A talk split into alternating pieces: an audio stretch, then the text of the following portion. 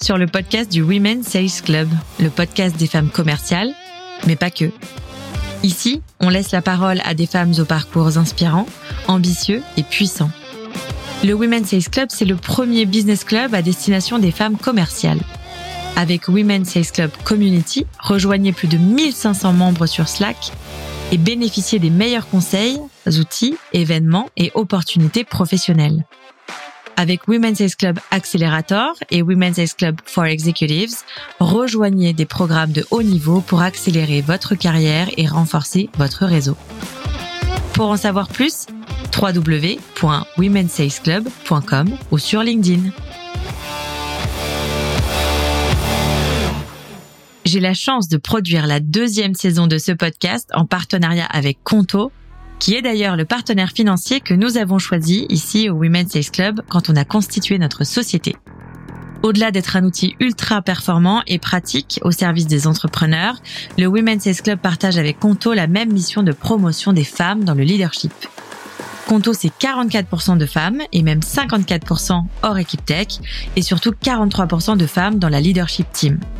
Chez Conto, la directrice commerciale France est une femme, Dorothée, que j'ai reçue il y a quelques mois sur ce podcast.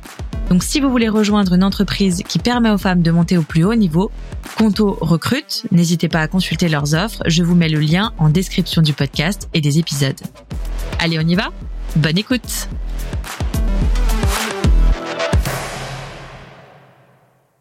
Salut Claudia. Salut Joanna Eh ben écoute, comment tu vas? Très bien, merci beaucoup. Et toi? Bah super, je suis hyper contente de te recevoir euh, enfin dans ce podcast. Ça faisait pas mal de temps qu'on en parlait, donc euh, ravie de t'avoir euh, ce matin avec moi. Merci, ravie d'être ici. Écoute, Claudia, on va commencer par une question assez basique, mais pour ceux qui te connaissent pas, c'est toujours chouette de savoir d'où tu viens, qui t'es, ton parcours pro, ton poste actuel. Donc, si tu peux nous en dire un tout petit peu plus en intro. Ouais, avec plaisir. Donc, bonjour à tous ceux qui écoutent ce podcast. Je suis Claudia Xavier, j'ai 36 ans. Je suis franco-portugaise, euh, maman de deux enfants qui ont deux et cinq ans, euh, et je vis en couple, donc euh, une belle petite famille épanouie.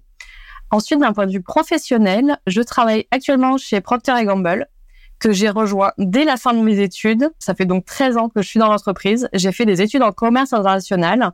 Donc, je suis diplômée d'un master, un double diplôme franco-espagnol.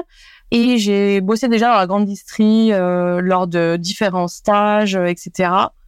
Et clairement, euh, lors de mes stages, notamment un, je travaillé un an chez Colgate en Espagne et je me suis dit, je veux absolument rejoindre les meilleurs de la grande distrie. Et bien sûr, évidemment, c'était Procter Gamble. Donc, me voilà depuis depuis 13 ans chez Procter avec bah, une carrière purement sales donc pourquoi j'ai été euh, choisie pour ce podcast, j'imagine. Et tout au long des 13 ans, bah, j'ai pu enchaîner euh, sept jobs différents. J'ai commencé sur le terrain en tant que chef de secteur et ensuite j'ai été euh, au siège et j'ai pris différents métiers, à la fois de négociation commerciale, donc avec des clients en externe, mais aussi des jobs qu'on appelle plus internes, où là c'est des jobs de stratégie commerciale, donc sur par exemple Gillette ou encore Oral B. Donc j'ai enchaîné différents euh, différents jobs comme ça. J'ai été euh, promue sur un job assez atypique, donc j'aime bien en parler. Euh, J'étais responsable des Drumcom euh, de l'île Maurice et de Madagascar, euh, qui est un business assez particulier chez Procter. C'est des zones où on les couvre via des distributeurs. Et j'ai beaucoup aimé aimé faire ce job-là. Et aujourd'hui, je suis responsable de la force de vente Procter. Donc, je suis directrice nationale sur la force de vente droguerie et hygiène bébé. Ok. Il y a plein de questions qui me viennent avec ça. Euh... je. Déjà, euh, ce qui me vient, c'est, euh, bah, je comprends déjà que tu as fait tout ton parcours chez, chez Procter et Gamble. Qu'est-ce qui t'a donné envie de faire un parcours en grande distrie À quel moment tu t'es dit, euh, la grande distrie, ça me fait rêver, j'ai trop envie de faire ma carrière à l'intérieur de cette branche Ouais, eh ben, les ventes déjà, euh, c'était très évident. Euh, j'ai toujours aimé ça, euh, le rapport commercial, relation humaine, le fait d'avoir des contreparties et de chercher toujours à tirer le meilleur de ça. Donc ça, c'est un peu, on va dire, inné dans ma nature, même voilà, enfance, c'est des trucs sur lesquels on se projetait bien. Après, la grande distribution, ça a été plus des rencontres hasardeuses. mon premier stage, en fait, je l'ai trouvé chez Leclerc au Portugal donc euh, c'était voilà chercher un job euh, à l'étranger et euh, j'ai trouvé une annonce. Donc bah forcément tu mets un pied dedans et j'ai beaucoup aimé. donc derrière, j'ai continué un peu sur cette voie. Donc en Espagne, quand j'ai fait mes études en master, pareil, j'ai recherché donc un travail. et là, Colgate était présent sur un stand, donc je m'y suis, je m'y suis attachée. Donc c'est un peu voilà le, la hasard des rencontres qui a fait que la grande industrie est venue à moi. Après, pourquoi j'y suis restée, pourquoi j'ai pas orienté vers euh, d'autres euh, domaines qui sont très intéressants, comme le luxe, par exemple, ou autre, c'est que euh, j'ai aimé cette dimension grande consommation impact à échelle. et du coup, c'est ce que je recherche du, du volume, toucher la vie de tous les consommateurs. Donc voilà pourquoi un peu une rencontre au hasard et ça m'a plu et un, une envie de d'avoir un impact à grande dimension. C'est marrant parce que quand on a préparé cet épisode, tu m'avais raconté quand même une petite anecdote sur le fait de pourquoi tu es devenu euh, sales, notamment. Tu me disais que tu as toujours aimé négo. Notamment, tu avais une grande famille où fallait pas se laisser marcher dessus. Et tu m'avais raconté euh, quelque chose à propos de de vente de ah, muguet. tu te souviens de ça ou tout pas à fait, absolument. Et c'est exact. Ouais. On est, euh, on est effectivement euh, six frères et sœurs en bonne famille euh, portugaise. Attention, pas de clichés dans ce podcast. Euh, je suis la dernière et j'ai des grands frères également. J'en ai deux, donc forcément, faut faire sa place. Donc, je pense que voilà, la, la négo un peu innée du fait de la nature de, de la composition familiale. donc, bien sûr qu'il faut se faire entendre. Donc, au-dessus de moi, c'est effectivement mes deux frères et après j'ai trois autres grandes sœurs. Et donc, euh, faut faire sa place. Donc, ça veut dire faut argumenter, euh, faut euh, savoir communiquer, etc. Et la petite vente de muguet, c'est effectivement nous. alors, je le pose ici aussi. Effectivement, on vient d'une famille plutôt modeste et bah c'est important de gagner son argent. Donc, on a un rapport à l'argent qui est positif, hein, qui est il faut travailler pour en récolter les fruits. Et donc, euh, dès le départ, euh, on a toujours fait des petites missions euh, de vente à la maison, un peu de toutes sortes. Hein, si on avait envie de revendre nos jeux vidéo ou nos fringues ou quoi, c'était le Vinted de l'époque, du porte-à-porte. et, et le muguet, ouais, c'était un, c'était un moment plaisir. Les ventes de muguet, on allait dans la forêt, on allait chercher notre petit muguet, et après, bah, c'était à qui faisait les meilleures ventes toute la journée entre moi et mes frères. Donc, j'avais déjà ce petit goût du challenge. Je pense que voilà, c'est dans la nature et euh, la composition familiale, l'environnement, le besoin en fait euh, d'aller chercher euh, un petit peu de récompense fait que j'ai aimé ce goût du challenge. Ouais, tu me disais surtout à l'époque sur le muguet que déjà à l'époque, genre tu essayais vraiment d'être celle qui le vendait le plus cher, qui vendait le plus. Donc il était câline aussi. Il faut dire que voilà, j'avais mes petites euh, mes petites clochettes, elles étaient bien blanches, bien belles, et puis on l'enroulait quand même avec un beau petit papier. On n'était pas en train de le vendre avec de l'alu complètement cheap. Hein. On allait, on faisait ça bien. Donc euh, c'est c'est une bonne euh, équation valeur, tu vois, déjà à l'époque. J'avais bien aimé moi cette anecdote. Ce que tu dis aussi à travers ça, c'est que en fait le skill de la négociation aujourd'hui, euh, ça joue en la faveur des gens qui le font, ce métier de sales, à la fois dans la sphère pro, où en fait, euh, quand tu sais vendre euh, un produit, un service, tu sais aussi euh, souvent te vendre toi-même, un peu mieux négocier avec ton boss, etc. Mais dans le perso aussi, je pense avec, je sais pas, un ah conjoint, avec des potes. Tout à fait. Ah, mais c'est clairement vrai. En fait, quant à ces skills de négociation, je pense que voilà, c'est pas un truc que tu arrives à amener au travail et déconnecter de la maison. Non, c'est inné en toi, c'est-à-dire que c'est une certaine logique d'esprit que tu apportes. Donc, euh, bien évidemment que je suis, euh, je suis une négociatrice au travail euh, face aux clients, au travail avec bah, mes managers ou autres quand il y a besoin d'aller chercher la récompense qu'il faut, hein, qu'elle soit salariale ou, autre. Donc, c'est pas de la négo, mais c'est, on va dire, une petite mise en avant de soi-même. Euh, et après, bien évidemment, à la maison avec mon conjoint aussi, il me voit arriver bien souvent et il se dit oulala, là là, je vais perdre. euh, bah, j'ai ces skills de bien sûr être dans l'écoute active de l'autre, euh, identifier les besoins, identifier les points où on, de divergence où il faudrait que j'ai à négocier pour un week-end, euh, par exemple. Hein, si, il est, un peu moins euh, dans le voyage que moi, on va dire. Donc, euh, pour le sortir de la maison, bah, faut que j'apporte les bons arguments, etc. Donc, j'ai ciblé, ciblé ma target, on va dire. je sais ce que je veux obtenir. Donc, je prépare mes arguments pour aller aller dans le bon sens. Donc, c'est inné, c'est pas quelque chose que tu te forces à faire, mais ça devient méthodique en fait. C'est ton esprit qui est comme ça.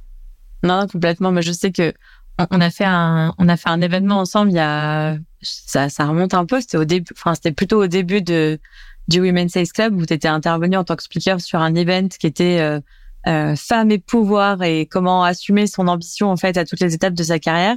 Et, euh, et je me souviens que ça m'avait vraiment marqué euh, ton euh, ce côté ultra, tu vois, dans la dans la négo, dans le où on voit que t'as, on sent, tu vois, que t'as cette capacité de de d'aller mettre les gens dans la enfin tu vois dans la direction où tu as envie d'aller les mettre etc moi j'avais trouvé ça, ça je trouvais que ça, ça se voyait énormément sur ta personne ouais c'est bah c'est des convictions effectivement j'aime j'aime gagner et oui j'aime gagner par contre il est vrai que il y a pas longtemps, j'ai fait un training de négo et on dit il faut pas d'ego dans la négo. Et il est vrai que j'en ai un petit peu trop dans, dans ce vouloir gagner. Donc il faut toujours être clair que euh, oui, c'est très bien d'avoir des convictions et de les pousser. C'est ce en quoi, euh, ouais, c'est ce qui me décrit, on va dire un peu plus. Par contre, dans la négo, bah, tes convictions, parfois il faut un peu euh, les mettre de côté, il faut vraiment réfléchir un peu dans un partenariat euh, win-win.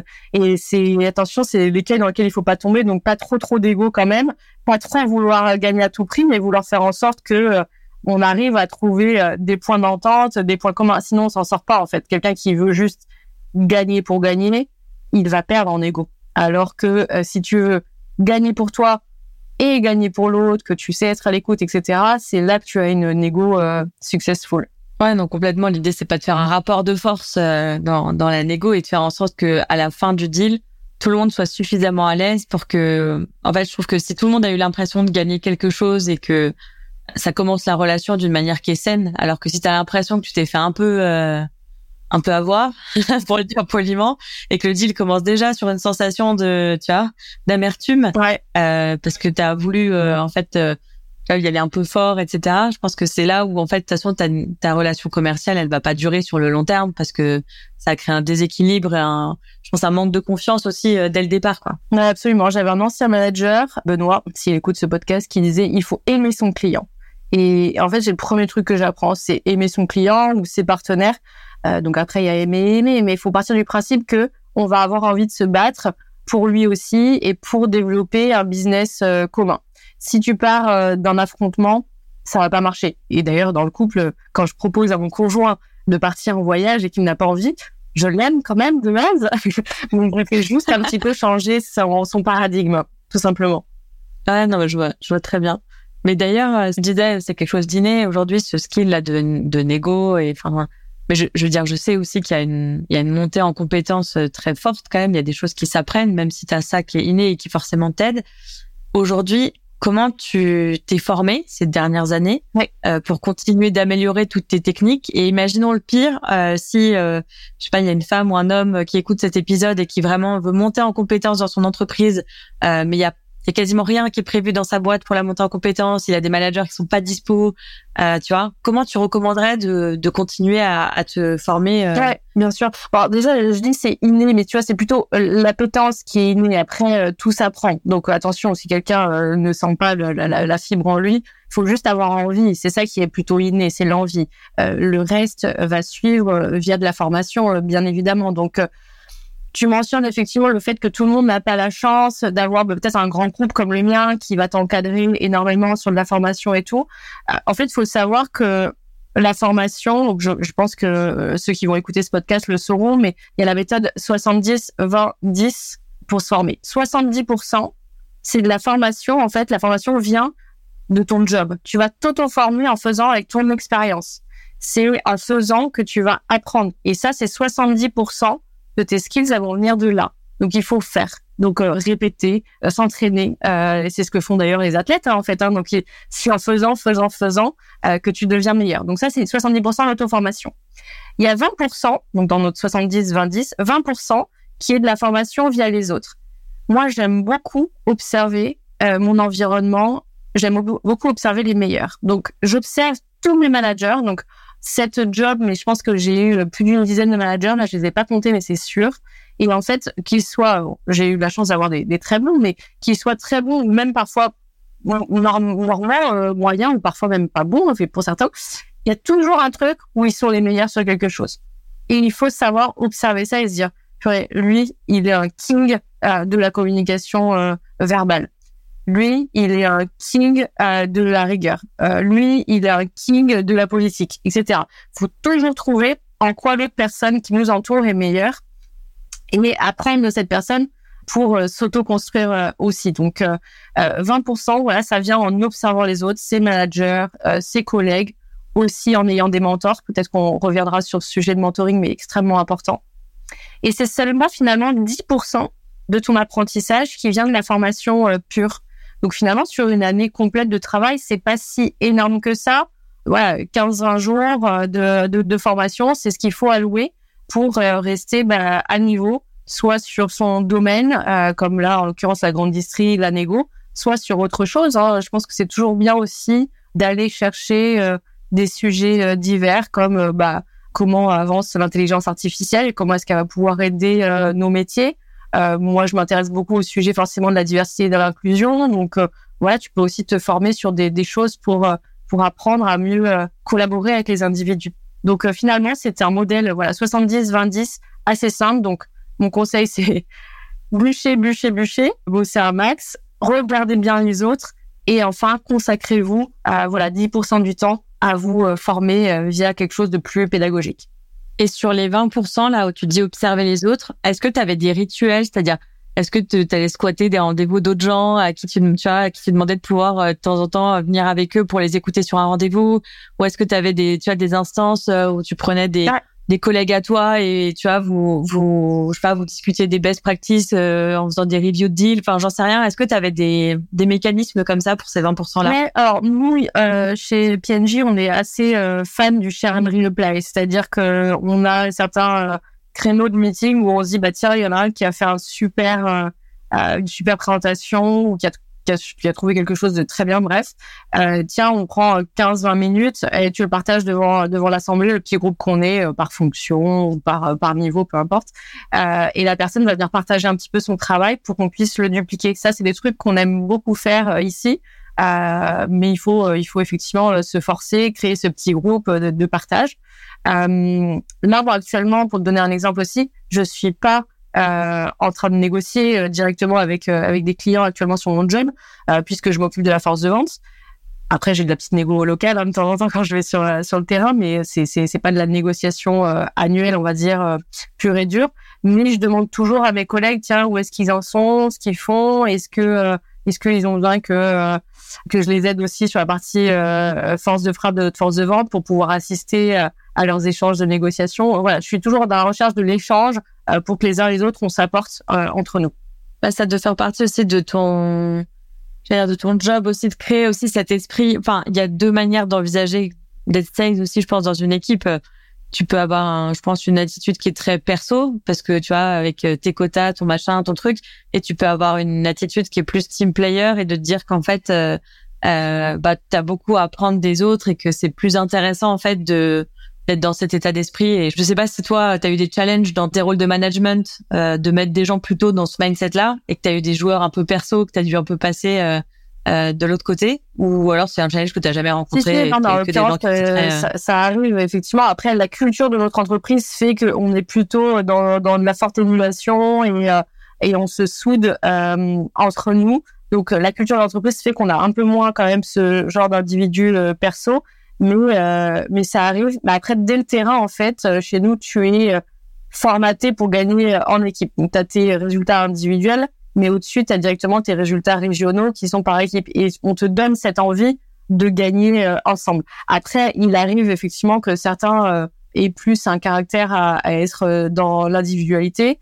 euh, dans l'individualisme, pardon, euh, mais on les voilà, on les remet vite sur le droit chemin. Par exemple, quelque chose qu'on fait beaucoup sur le terrain, c'est on va proposer des journées euh, croisées. Donc, euh, tu es commercial, je dis n'importe quoi sur Lyon, tu as des points de force X, Y, Z, alors qu'il y a le commercial juste à côté à Marseille qui qui a moins ces forces-là on te propose bah, soit d'aller euh, euh, le voir sur Marseille, soit le mec de Marseille il vient à Lyon. Euh, comme ça, vous pouvez échanger un petit peu, voir les forces et les points d'amélioration de chacun et s'entraider ensemble. Donc, on, dès qu'il y a une, un petit warning comme ça de quelqu'un qui est peut-être en dessous sur, sur certains points ou un peu plus individualiste, on fait en sorte de d'être dans le partage. C'est assez fort dans la culture. Donc, moi, j'encourage toujours effectivement à aller prendre des autres, à aller apprendre des autres. Donc soit du même niveau, soit euh, bah, via le mentoring en fait. Hein. Via le mentoring, tu peux aller euh, demander conseil. Euh, et il faut pas être, faut pas être gêné de dire qu'on n'y arrive pas et qu'on a besoin d'aide. Et le mentoring, je trouve c'est super pour ça. Bah toi, ça fait deux fois qu'on le mentionne là, le mentoring. Toi, t'as été, t'as, as eu des mentors, t'en as toujours, tu l'es pour des gens. Oui. Euh, il y, a, y, a, un épisode là qu'on a fait il y a pas longtemps avec euh, Charlotte Gacomel que tu connais, qui est côté Société Générale euh, et qui pareil a beaucoup parlé de l'impact du mentoring dans sa carrière.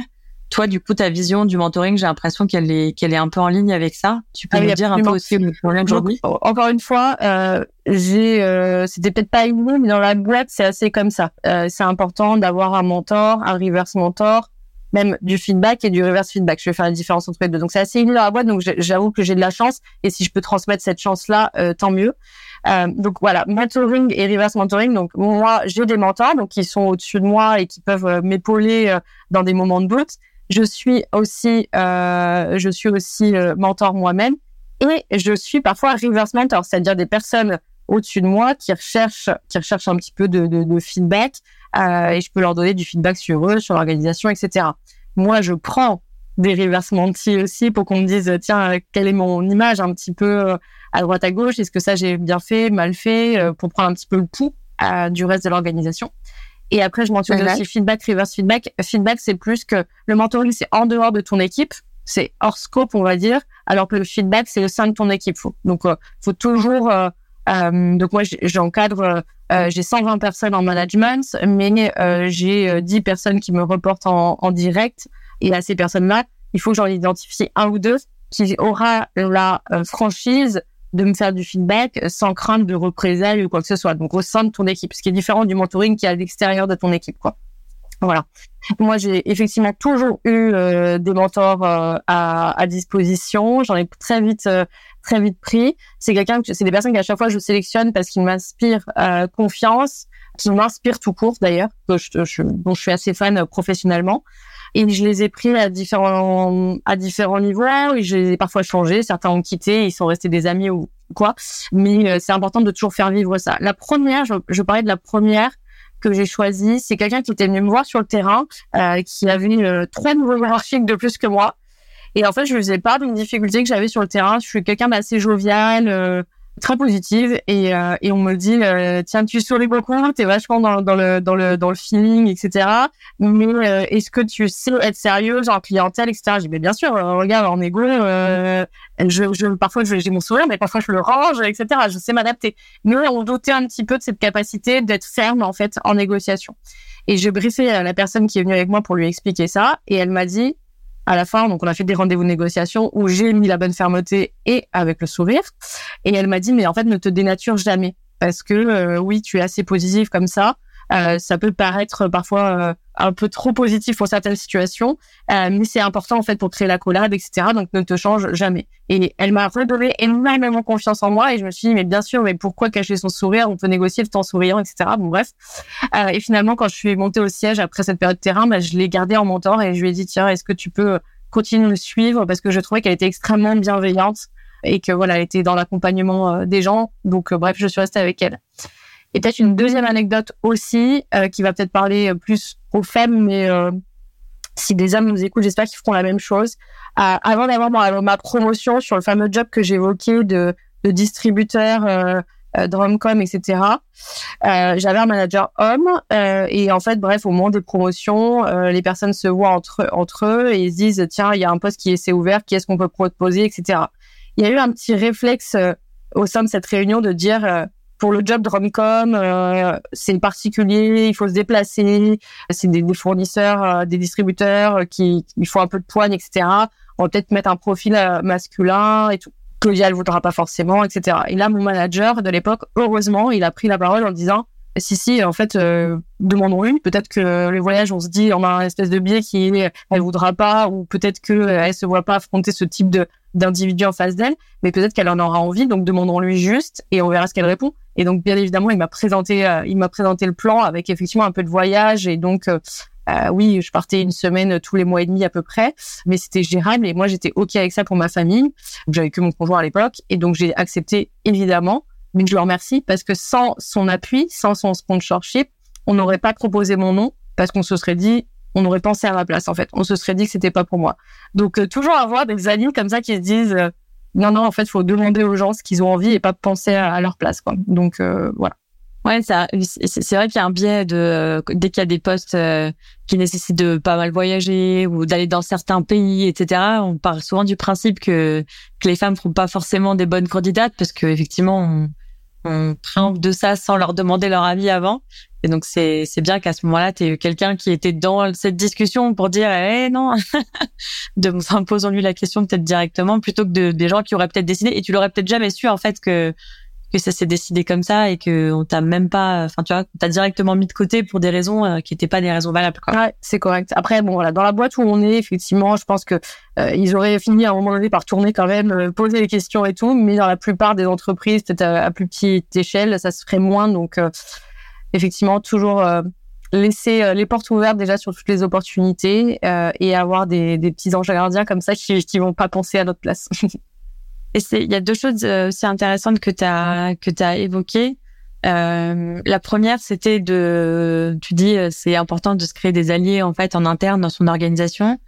Euh, qu'est-ce que aujourd'hui, c'est un point. Il y a, y a beaucoup de femmes qui se demandent comment travailler ce, ce point, comment se créer un meilleur réseau d'alliés en interne dans leur orga, comment se créer un meilleur réseau euh, d'alliés en externe aussi des fois de leurs entreprises? Est-ce que tu as des, t'as des t'as des best practices pour euh, pour être bon sur ces aspects-là? Ouais, alors je, pense que déjà de toute façon la première des choses c'est pour avoir euh, pour avoir le soutien des gens, il faut euh, bah, bien délivrer en fait. Il hein. faut performer, il faut, faut faut travailler, il faut bien délivrer. Donc la première des choses c'est euh, travaille travaille bien. Et du coup, pour ça, j'aime bien citer, citer un modèle. Euh, je t'en avais déjà parlé euh, lors de notre, rencontre, notre première rencontre. C'est la théorie du succès de Harvey Coleman qui dit qu'en fait le, travail seul ne suffit pas et donc lui euh, il propose un modèle qui s'appelle euh, PIE P-I-E performance image exposure et en fait c'est ce que c'est ce que je commence à évoquer avec toi c'est que euh, avant d'avoir des, des alliés et de vouloir être euh, tiré euh, vers le haut, il faut d'abord performer. Donc c'est le premier P du modèle euh, de, de, Harvey Coleman. Euh, il faut savoir, il faut travailler et performer. Donc un, c'est la, la, première des, des, choses à faire. Une fois que tu as ça, en fait, t'as as ton manager qui va être euh, qui va ton sponsor parce que lui il te voit au quotidien, mais c'est pas forcément le cas de tous les autres. Donc en fait c'est hyper important de vérifier donc la deuxième lettre qui est le i qui est image, savoir c'est quoi l'image en que tu renvoies aux autres à ton environnement. Est-ce que c'est une bonne image? Est-ce que c'est une mauvaise image? Est-ce que c'est pas d'image? Et moi, si c'est pas d'image, c'est un problème en fait. Euh, il faut travailler. Euh, si l'image est bonne, euh, tant mieux. Euh, mais si elle est mauvaise, bon, bah, va peut-être falloir le corriger. Et aussi, il peut y avoir un autre truc, c'est que ils peuvent avoir une bonne image, mais qui est en fait pas du tout celle que toi tu as envie de donner. Donc c'est pareil, c'est de se dire bah tiens entre ce que je suis et ce que je ce que je reflote, euh, est-ce que c'est en adéquation, euh, oui ou non? Et pour ça, il faut prendre le pouls. En fait, il faut aller chercher euh, un peu du conseil à droite à gauche. C'est pour ça que je te disais tout à l'heure que moi, j'avais des reverse feedback au sein de mon équipe et j'ai des reverse mentors. C'est des personnes à qui je peux dire, tiens, attends, j'ai fait une présentation l'autre jour, qu'est-ce qu'on a pensé? Dis-moi honnêtement, etc. Euh, tiens, qu'est-ce qu'on a pensé du nouveau projet qui a été mis en place, euh, etc., etc. Tu vas chercher un petit peu euh, à droite, à gauche, comme ça, du, du feedback et ça va te donner vraiment, euh, tiens, l'image que tu reflètes. Après, il faut choisir les bonnes personnes. C'est important, euh, des personnes qui se sentent en confiance et qui vont te parler vrai pour te développer. Et enfin, dans notre modèle PAI, donc performance image, il y a le dernier lettre, c'est E, c'est exposure.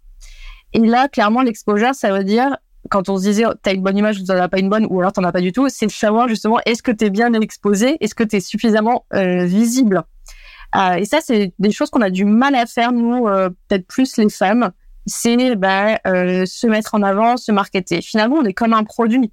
Euh, si tu lances un super produit euh, hyper performant, qui a un super look and feel, du coup, quand tu montres un haut de console, il te trouve que tu es top, mais que tu ne, tu ne le marketes pas, tu ne le mets pas en avant, tu ne fais pas de communication dessus, bah, il va juste pas se vendre parce que les gens euh, qui l'ont, oui, trouvent performant, mais les autres le verront pas.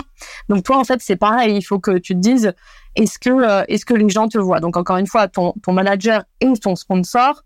Mais ensuite, il faut se dire, est-ce que j'ai mappé suffisamment d'autres personnes? Donc je pense que c'est important de cartographier son réseau, de savoir ce qu'on veut atteindre.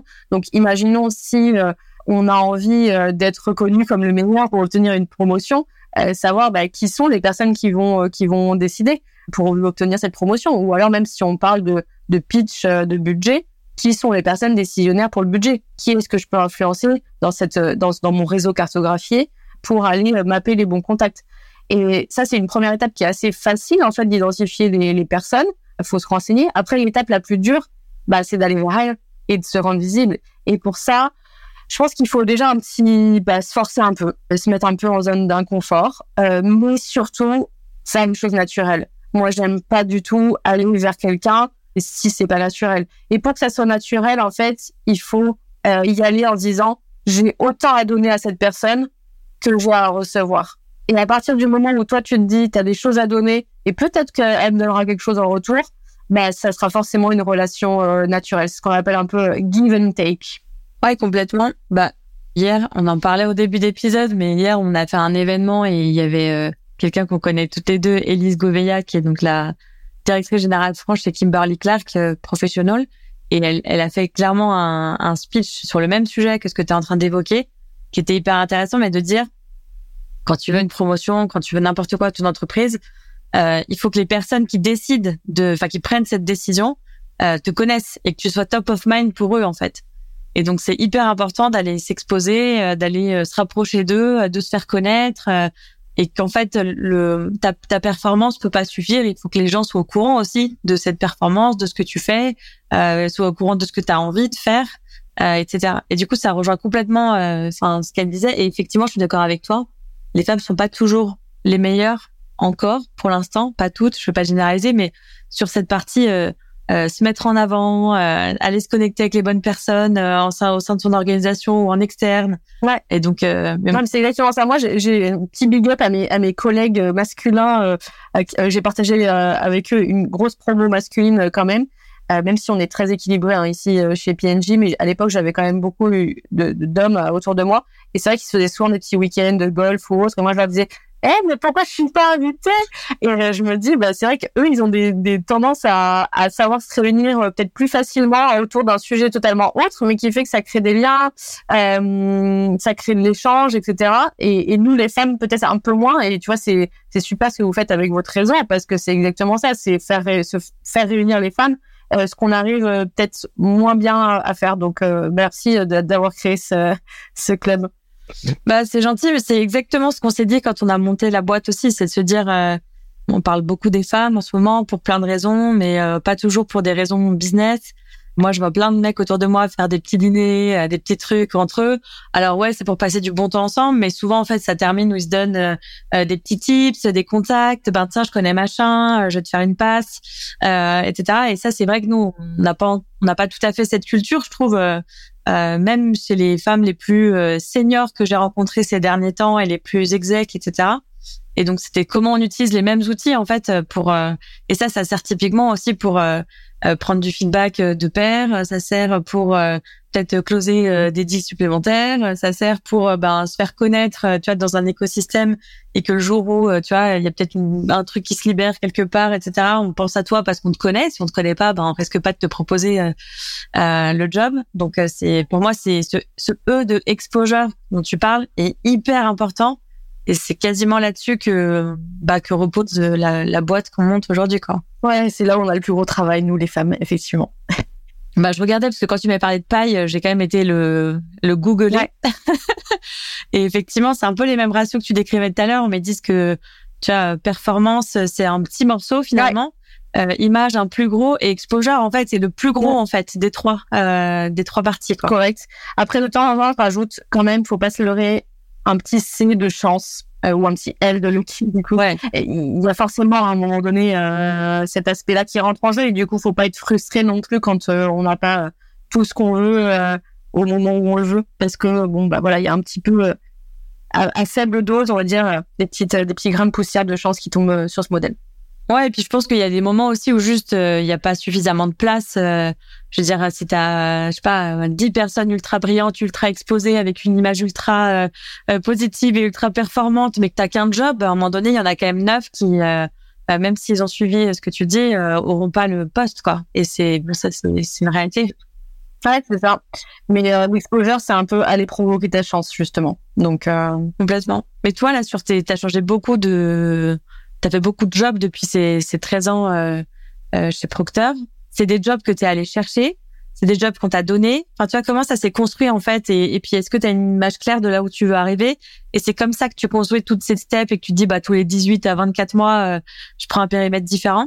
Tu vois, ça vient comment Ça vient comment? Un mix, un mix des deux. Euh, donc, euh, Procter, c'est une boîte qui euh, qui veut euh, performer, évidemment, comme tout, tu me diras, mais qui a ce modèle-là de vraiment faire monter les gens en compétences rapidement et qu'on soit toujours un peu hors de nos zones de confort pour se pour se dépasser. Donc, c'est pour ça que tous les deux ans, on, on change pour garder le rythme très euh, très compétitif finalement dans notre euh, dans notre performance et euh, dans l'amélioration de nos skills.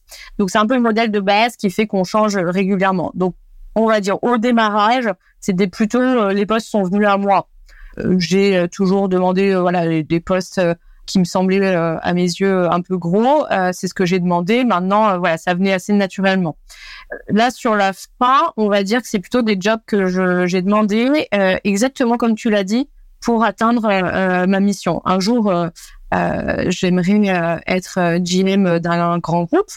Donc pour ça, il faut savoir bâtir bah, des skills et les jobs que, que j'ai recherchés ces dernières années correspondent à ça, notamment celui aujourd'hui que j'occupe de la force de vente. Je trouve que c'est génial, à 36 ans, 13 ans de boîte, de manager une équipe de 120 personnes. C'est clairement, je pense, une corde à mon arc pour les prochains jobs de general management. Donc c'est en ça que je vais aller euh, targeter euh, euh, maintenant mes futurs jobs, c'est pour me construire, pour prétendre à ce rôle futur. Et tu penses que dans la construction de ce de ce track pour aller chercher ce job de general manager, tu vas passer par d'autres postes que des postes sales ou pas? Ouais, absolument. Alors euh, oui et non. Ça fait partie des réflexions, effectivement. Euh, il est possible, ouais, que moi, je, pourquoi pas, j'aimerais effectivement tester d'autres fonctions. Maintenant aussi, ce qu'on essaie de faire ici en interne, mais euh, que j'appliquerai à une autre boîte s'il le faut, c'est d'être plutôt, en fait, penser multifonctionnel systématiquement. C'est juste, tiens, je m'intéresse pas que à mon business sales à moi, mais euh, qu'est-ce que fait la logistique à côté? Qu'est-ce que fait la finance à côté? Qu'est-ce que fait le marketing à côté? Qu'est-ce que font les RH, etc. Et tout ça, ça fait partie bah, du, partage quotidien que tu peux avoir avec les individus, s'intéresser à leur métier, euh, se mettre dans les choses d'eux pour voir un petit peu comprendre les problématiques de chaque fonction. Donc, pour moi, c'est les deux options sont possibles. Soit on va tester d'autres fonctions de temps en temps, et je me vois bien le faire, et, voilà, il faut s'en sentir euh, capable. Mais tu peux aussi, en restant dans la même fonction, t'intéresser beaucoup plus aux autres fonctions en vivant leur métier en leur demandant des explications plus approfondies et surtout en se mettant à leur place avec leurs problématiques. Et tu crois que est-ce que tu penses que venir de fonctions commerciales, c'est le tu vois c'est le meilleur choix que tu puisses faire pour prendre des fonctions plus euh, générales? Euh, et sachant qu'après en fait tu fais tu fais plus de sales de manière directe etc juste à une tu as, forcément une vue sur le business, mais tu ne vends plus en tant que tel Ou qu'est-ce que tu penses qu'il faut justement pour aller chercher ce... Non, mais bien sûr. Quoi, en fait, ce serait vraiment la force absolue de venir de ce parcours La, euh, la réponse est un grand oui, évidemment. euh, non, et, et, pour plusieurs raisons, en fait, euh, pour les différentes skills qu'on développe et que, que j'ai mentionné un peu avant. Donc, euh, la négociation en une, parce que, tu vois, à un moment donné, quand tu es à la tête d'une d'une grosse entreprise, euh, il faut euh, savoir négocier, que ce soit avec les individus euh, ou euh, à toutes les parties externes. Donc, je pense que ça, c'est, c'est une, énorme compétence. Mais après, on a développé des, des compétences de collaboration aussi très fortes. Bah, plus que de collaboration, même de, de, de, savoir agir avec les individus, de savoir être. Et ça, je pense que voilà, les personnes qui savent allier à la fois le business et le relationnel, c'est un atout majeur et encore plus avec les nouvelles générations, je pense qu'ils recherchent des leaders absolument authentiques. Donc je pense que la fonction sales le développe davantage. Donc c'est ça, c'est ce bon équilibre entre euh, je connais le business et euh, je sais faire de, l'interrelationnel. Et après, bien évidemment, bah, le management, tu l'as dans toutes les fonctions, donc euh, tu l'apprends aussi avec des carrières sales à partir du moment où tu manages. Bon, en parlant de, en parlant de relationnel, d'ailleurs, quand on, on avait discuté ensemble de de un peu euh, comment tu comment tu te connais, comment tu développes une intelligence euh, poussée euh, vers la connaissance des autres, c'est-à-dire tu captes rapidement quels sont les signaux en face de toi, etc. Et tu dis qu'en ce moment tu t'intéresses à pas mal de méthodes sur ben pour te connaître déjà toi-même, ta personnalité à la fois sales et puis enfin, de manière générale, la manière dont t'es, et pour aussi te permettre de mieux capter, ben le, qui, enfin, quels sont les persos des gens que t'adresses en face de toi, que ce soit des clients, que ce soit des collaborateurs, que ce soit des prospects, peu importe. Si mes équipes m'écoutent, ils vont dire euh, c'est vrai, puisque là, en ce moment, mon gros dada, c'est effectivement de, de m'intéresser à fond à, une plateforme qui s'appelle euh, Cloverleaf, qu'on a ici en interne, mais donc qui existe pour toutes les boîtes, mais qui est une plateforme qui propose toute une série de tests de personnalité, de skills, etc. Et euh, je suis à fond dessus parce qu'après, ça te permet de, un, te connaître toi, deux, tous ceux qui ont rempli euh, le, même, les mêmes évaluations, tu vas voir comment interagir avec eux et ça te balance des, petits tips et tout. Et je suis à fond là-dessus. Donc moi, je, donc un des tests de personnalité, c'est euh, MBTI qui est présent dedans. Mais tu as aussi euh, Enneagram, Disc, Strengths, différentes choses pour voir voilà, à la fois tes forces, tes, tes préférences, etc. Mais moi, MBTI, ça fait longtemps que je m'y intéresse et je me suis, euh, je me suis certifiée ici euh, chez Procter Gamble pour pouvoir être euh, formatrice sur le sujet, parce que je trouve que c'est hyper, hyper puissant en fait. juste avec quatre lettres, donc en gros, tu as 16 types de préférences qui sont définies par ce, par cette évaluation MBTI. Et tu as quatre lettres en gros qui vont te définir. Donc euh, la première, est-ce que tu es extraverti, est-ce que tu es introverti, etc.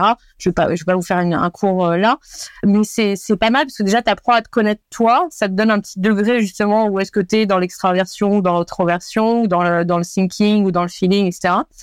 Et du coup, une fois que tu sais ça, tu te dis ah ouais, ouais en fait je, je réagis comme ça. C'est intéressant aussi parce que MBTI va te dire ok en fait la plupart des gens donc moi je suis une extravertie enfin, je suis dans l'extraversion, mais de temps en temps, quand je vais être en stress, mais je vais complètement changer de braquet. Je vais être dans l'introversion. C'est-à-dire que là, j'aurais plus envie qu'on me parle. Je vais être complètement euh, fermée sur moi-même. Et c'est important de se connaître comme ça. Donc ça, c'est le premier, la première chose. Et après, en fait, une fois que, que tu as les évaluations de tous, tu peux te comparer entre personnes et ça te donne des types, mais des tips, des conseils donc hyper euh, hyper précieux sur comment collaborer. Il y a des gens donc là tu découvres quelle est leur vraie préférence et tu te dis putain en fait moi je le pressurisais à me rendre euh, le dossier pour tel jour parce que moi je suis une je suis une fada de deadline, mais en fait, lui, il aime bien euh, garder toutes les solutions ouvertes jusqu'au last minute. Donc, en fait, moi, je lui ai juste mis la pression à lui donner une deadline, et lui, il préférait garder les portes ouvertes jusqu'à la fin. Donc, moi, c'est la prochaine fois, il faut peut-être que je lui laisse le champ un petit peu plus libre pour qu'il euh, bosse moins leur stress. Ou alors, quand tu as un mix d'équilibre extraverti-introverti, et que tu dis tiens qui veut partager? Bah normalement la personne qui a plus un profil d'introversion va moins prendre la parole et tu auras peut-être pas pris son idée brillante alors que euh, euh, voilà faire un tour de table en disant on va faire un tour de table chacun va exposer son opinion. Bah déjà tu laisses toutes les personnes euh, s'affirmer qu'elles soient extraverties ou introverties. Euh, ou même parfois il y en a qui, qui vont vite balayer le, point en tour de tête, qui vont dire euh, ouais ouais j'ai pas trop envie de parler là, je vais la faire courte, alors qu'ils ont encore une fois des idées brillantes. Donc peut-être que la demande d'envoyer en pré-reading euh, les différents points qu'on veut aborder ou quoi te permet vraiment de t'adapter à toute ton équipe. Donc je trouve qu'en fait c'est des outils mais extrêmement puissants pour se connaître, mais surtout pour favoriser l'interaction au sein d'une équipe. Tout ça pour la rendre plus performante in fine.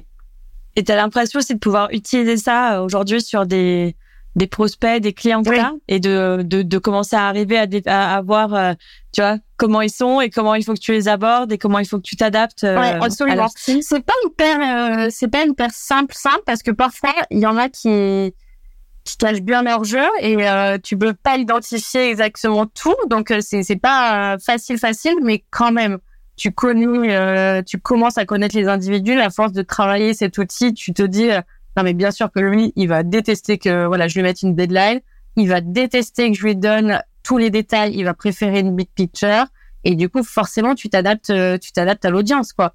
Tu le fais en interne et tu le fais en externe, bien évidemment. Est-ce que ça aujourd'hui, tu as l'impression que plus tu as développé en fait cette qualité-là aussi de compréhension de qui sont tes interlocuteurs en face, plus ça t'a débloqué des ventes et ça a permis la réussite de vente. Et de manière générale, aujourd'hui, à quoi ça tient pour toi la réussite d'une vente? C'est quoi le plus important Tu vois, si tu veux dire la réussite d'une vente, ça tient en un mot à ça, tu dirais quoi? Ouais, d'abord, clairement, donc ça me sert. Et en fait, ça me sert à quel moment? Dans la préparation. Et la réussite d'une vente, c'est la préparation. Nous, euh, on tend à dire que 80% de ta réussite, c'est la préparation de la vente. Et en fait, c'est vrai parce que tu vas balayer plein de points. Tu vas, quand tu vas préparer, tu vas définir qu'est-ce que toi tu veux atteindre.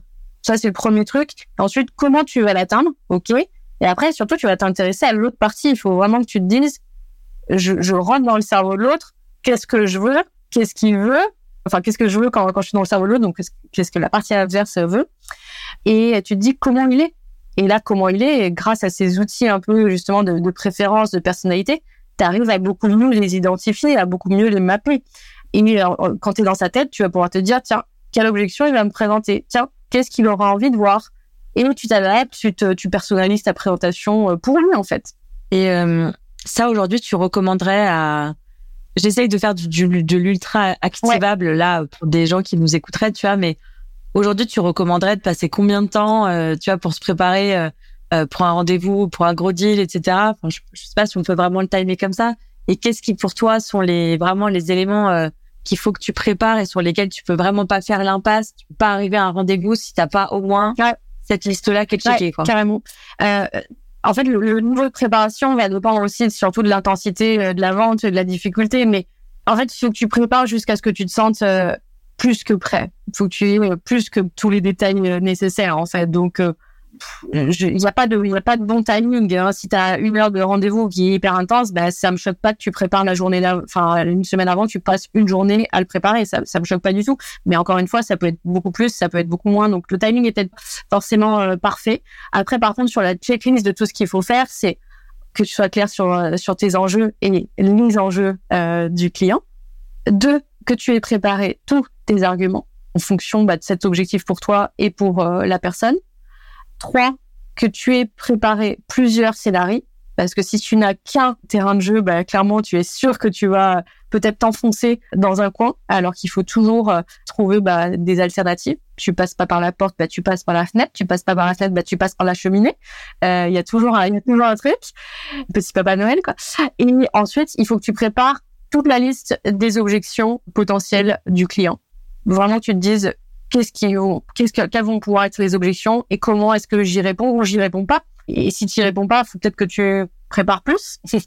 voilà. Et enfin, pour finir, là, c'est ce dont, ce qu'on vient d'évoquer, c'est connaître la personne, connaître ses affinités, connaître ses préférences, euh, pour avoir un angle d'attaque direct qui soit adapté. Et, et d'ailleurs, euh, dans la préparation, euh, faut que tu aies ta première, euh, ta première phase d'accroche, tes premières minutes d'introduction qui soient parfaite, qui soit écrite, que tu que tu aies mis le cadre euh, dès le démarrage en fait. Complètement. Bah, je suis assez persuadée de ça aussi, de, du niveau de préparation euh, qui va vraiment influer sur euh, sur la vente. Et puis je pense qu'aussi, un, je, je vois la différence de. J'ai l'impression que le client sent en face quel niveau de préparation que tu as et ça détermine très vite l'image qu'il a de toi. Absolument. Et c'est ça, je pense que ça, ça, ça met directement le ton du, du rendez-vous. et toi, je pense aussi, ça se sent peut-être aussi dans ta manière de, de parler. En fait, c'était je pense que ça te permet d'être vraiment beaucoup plus sûr de toi. Plus ton degré de préparation est haut, plus tu arrives confiant dans le rendez-vous parce que tu as pensé à tout ce qui pouvait se passer, tu as pensé à tout ce que à tout ce que tu pourrais répondre, tu enfin tu as pensé généralement à peu près tout ce qui pouvait t'arriver lors de ce rendez-vous. absolument. Je vais complètement switcher de sujet, mais je vais reparler un peu de l'événement, enfin du talk qu'on avait fait ensemble il y a pas mal de temps maintenant, et du coup qui était sur la thématique euh, euh femmes et pouvoir euh, et comment en fait on, on assume et on cultive son ambition à, à différentes étapes de sa carrière. Tu nous en avais dit quelques mots à, ce moment-là et mais je ça m'intéresse du coup là de d'avoir euh, dans la boîte entre guillemets d'avoir vraiment en enregistrement. mais euh, je, une question que j'avais posée c'était euh, qu'est-ce que ça t'évoque tu vois de mettre les mots femmes et pouvoir ensemble et pourquoi finalement ça gêne quand même toujours un peu les femmes les premières ou demeurant de mettre ces mots ensemble et les utiliser? Et comment toi tu t'appropries tout ce vocabulaire de pouvoir, d'ambition, euh, euh, d'argent, euh, de réussite? Ouais. Non, et puis alors ce que j'avais dû te répondre la dernière fois, c'est que effectivement quand on, on, met ça sur le papier, femme pouvoir, ça peut un, peu interpeller. Tu vois, tu lis, tu dis oui, femme pouvoir, euh, je sais pas Anne Dago, ou euh, tu, tu, ça peine. Mais en fait, moi vraiment, dès que j'y réfléchis, je me dis oui, je j'ai pas de tabou avec ça. Le, le pouvoir, c'est ce que j'ai toujours euh, euh, rechercher, c'est ce que je recherche toujours, parce qu'en fait, euh, avoir du pouvoir, c'est quoi? C'est c'est avoir un impact, c'est c'est être acteur, c'est euh, c'est pouvoir prendre une décision donner une direction, une vision, c'est exactement ce qu'on veut d'un leader. Donc ça me choque pas du tout de dire oui, j'ai envie d'avoir du pouvoir, parce que oui, je, je veux donner une vision, oui, je veux avoir un impact, et oui, je suis décisive, tu vois? Euh, donc, euh, moi, je l'assume 100%, et je pense que j'ai toujours euh, eu le même rapport au pouvoir. Il n'a pas évolué, c'est... Oui, c'est, toujours, ça a toujours été une envie, et c'est toujours une envie. Après, par contre, ce qui a changé, ce qui a pu évoluer avec le temps, c'est la façon de l'assumer et de le marketer. Peut-être qu'avant, euh, tu t'es dit dans ta tête, euh, oui, un jour, euh, je dirigerai le monde, mais tu ne l'as pas forcément dit aux autres. Donc, c'est plutôt ça, en fait, qui va, qui va changer, à la fois dans la sphère privée et dans la sphère professionnelle. Évidemment, hein, moi, je, je pense, je pense que je t'avais peut-être cité l'exemple où, pour mon premier enfant, j'avais décidé de reprendre le travail au bout des dix semaines euh, qui étaient données par euh, par la Sécu, n'est-ce pas? Et tout, euh, ma, ma famille, en fait, ils me connaissent assez bien, donc ils savent très bien que le travail c'est important, que la famille c'est important, mais que à partir du moment où j'ai dit que je sais faire les deux, j'y vais. Donc ma famille n'a pas trop fait de points. En revanche, c'est vrai que j'ai pu entendre d'autres d'autres personnes dans la sphère privée. Mais quoi, tu vas vraiment laisser ton enfant à deux mois et demi en crèche, etc. Oui. Et tu sais quoi, il est heureux comme tout parce que moi, j'ai très très envie de reprendre le travail et euh, lui me voit absolument épanoui et le ressent. Et euh, c'est pas pour autant que je le délaisse, puisque euh, dès que je rentre, je m'occupe de lui, je passe du temps avec lui, mes week-ends lui sont dédiés, etc. Donc j'avais, euh, j'étais assez claire moi sur mes envies, j'assumais tout à 100%. Donc j'entends parfois des choses de l'extérieur qui peuvent venir bousculer tes convictions. Mais euh, si tu euh, si tu l'assumes, il n'y a pas de problème. Et ça, je pense que voilà, moi petit à petit, euh, je l'ai assumé de plus en plus et je suis ok, je suis ok de le, de le dire quoi. Voilà. Le message, enfin ça, enfin moi j'aime bien ce message parce que je trouve que faut passer le pas aussi et pareil c'est toujours un truc je pense que les femmes ont des fois un tout petit peu moins que certains hommes mais je pense que encore une fois il y a des biais qui datent de tu vois vraiment il y a il y a très longtemps, ça fait des années aussi qu'il y a certains modèles qui sont construits de manière à ce que t'es pas cette, tu as cette manière d'exprimer ton ambition de, la même manière. Mais je trouve ça ultra important là de d'avoir une nouvelle génération, tu vois, de, de, de femmes dans ces métiers qui qui disent haut et fort à leur famille, à leurs amis, euh, à leurs collègues, euh, à leurs managers euh, qu'elles ont de l'ambition, qu'elles ont envie de prendre plus de pouvoir, qu'elles ont envie de gagner de l'argent, qu'elles ont, tu vois ce que je veux dire?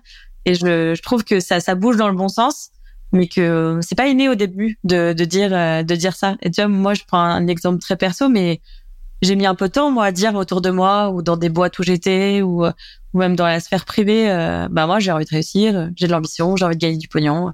Bah j'ai envie d'être là pour quelques années et genre sans sans passer pour euh, tu vois euh, je sais pas une meuf un peu hautaine ou une pain beige enfin tu vois genre quelqu'un qui qui tu vois je trouve que t'as vite ce côté euh, je prends pour qui oui too much. non, mais c'est exactement. Et puis, ça force, ouais, ça force de le dire que ça va, ça va changer les choses.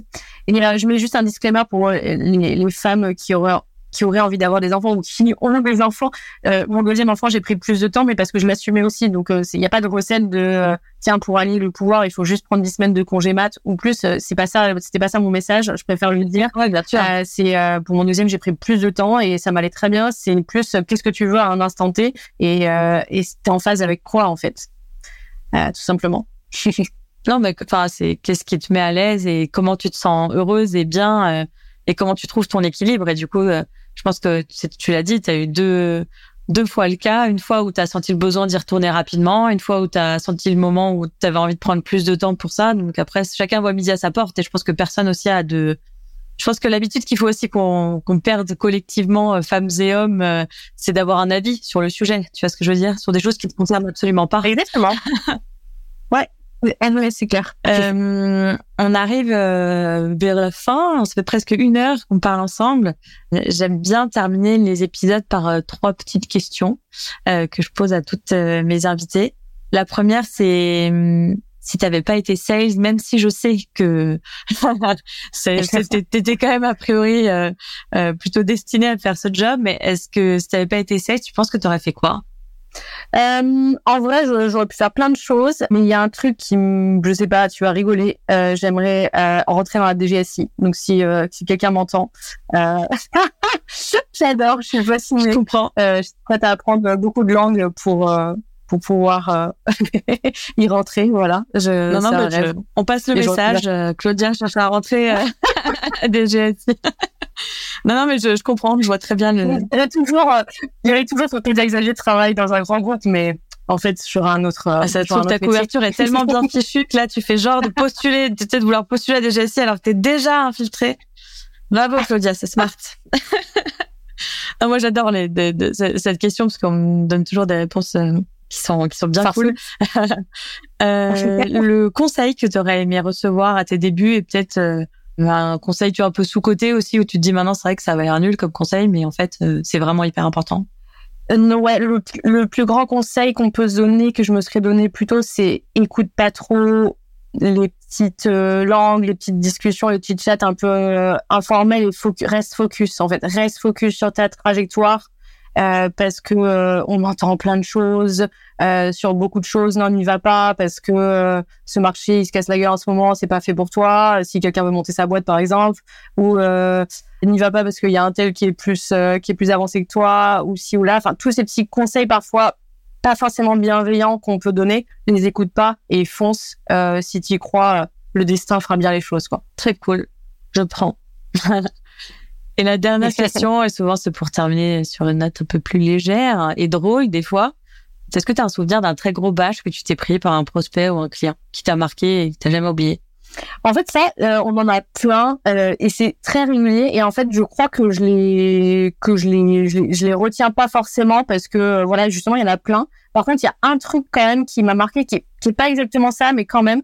Euh, quand j'étais sur le terrain, donc il y a 13 ans en arrière, euh, j'avais euh, une chef de rayon qui était dure, qui était fermée, qui était ah, qui me mettait un peu la misère, qui était pas facile en égo. Bah, je ressortais du magasin un peu toujours négative en me disant ben ça a pas marché ou elle est dure et voilà j'en ai chié. Et finalement, je l'ai rencontré, je l'ai retrouvé dans un salon il y a il y a il y a deux trois ans, enfin il y a deux ans, ouais on va dire deux ans, parce que j'étais déjà sur ce poste, donc moins de deux ans. Et elle me dit, ah, mais tiens, qu'est-ce que vous faites là et tout? Et donc, je lui explique mon poste. Elle aussi a été montée en grade depuis et tout. Et puis, elle dit, ah, je veux bien travailler avec vous. Et là, je me suis dit, my God, elle aimait bien travailler avec moi. Et en fait, euh, elle me le montrait pas, quoi. Elle était euh, fermée et tout. Et à l'époque, bah voilà, toute jeune que j'étais, j'avais pas su faire la part des choses entre elle est en train de jouer un rôle de négo, elle me met dans le dur mais finalement, elle est juste en train de prendre du plaisir.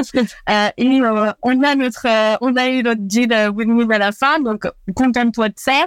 Et il n'y a pas d'émotion dans le truc. alors qu'à l'époque, j'en avais, quoi, j'avais des émotions. Et en fait, je me disais que ça, elle aimait bien ça. donc en fait, c'est, c'est vraiment, enfin, faut vraiment se dire, tout le monde joue un jeu là-dedans. Il faut savoir enlever ces émotions-là, dire il n'y a rien de personnel, il y a un jeu qui est joué. À la fin, est-ce que la personne euh, t'as donné ce que tu voulais, est-ce que tu donné ce que tu voulais? Oui, on est sur une relation win-win. Bon bah on avance même si euh, elle sourit ou elle sourit pas quoi. Donc euh, donc voilà, c'était pas une bâche, mais un learning. ouais non, c'est enfin tu vois, c'était avec plusieurs personnes, elles vont te raconter l'histoire peut-être de plein de manières différentes, alors qu'au fond il s'est passé la même chose. Mais la perception sera pas du tout la même. C'est ça. Et je suis d'accord avec le conseil de ne, ne le prends pas personnellement. Hein. T'es dans ta posture de de, de sales et il y a rien de perso dans quand on est dans, dans, dans des relations commerciales quoi. Eh ben, écoute, Claudia, sur ce bon conseil, ça va être le moment de se quitter. Euh, merci beaucoup d'avoir passé cette heure avec moi. C'était hyper intéressant et surtout c'était hyper. Euh, il y avait beaucoup d'activables, je pense, à reprendre et en se disant bah tiens dès demain euh, je peux utiliser Paille, euh, dès demain je peux utiliser le modèle de formation, dès demain etc. Et moi c'est c'est c'est le genre de valeur que j'aime bien avoir dans les épisodes. Du coup merci pour ça, merci pour ton expérience et j'espère te revoir très vite. Merci à toi, euh, Johanna. Merci à ceux qui vont liker le Women Sales Club et qui vont euh, le faire vivre euh, pour toutes les femmes que nous sommes en sales. Merci infiniment pour ce beau projet. Salut Claudia. Ciao. Ça y est, c'est déjà la fin. Si vous avez aimé ce podcast, n'hésitez pas à le noter 5 étoiles. Merci d'avoir écouté cet épisode du podcast du Women Sales Club et je vous dis à très bientôt.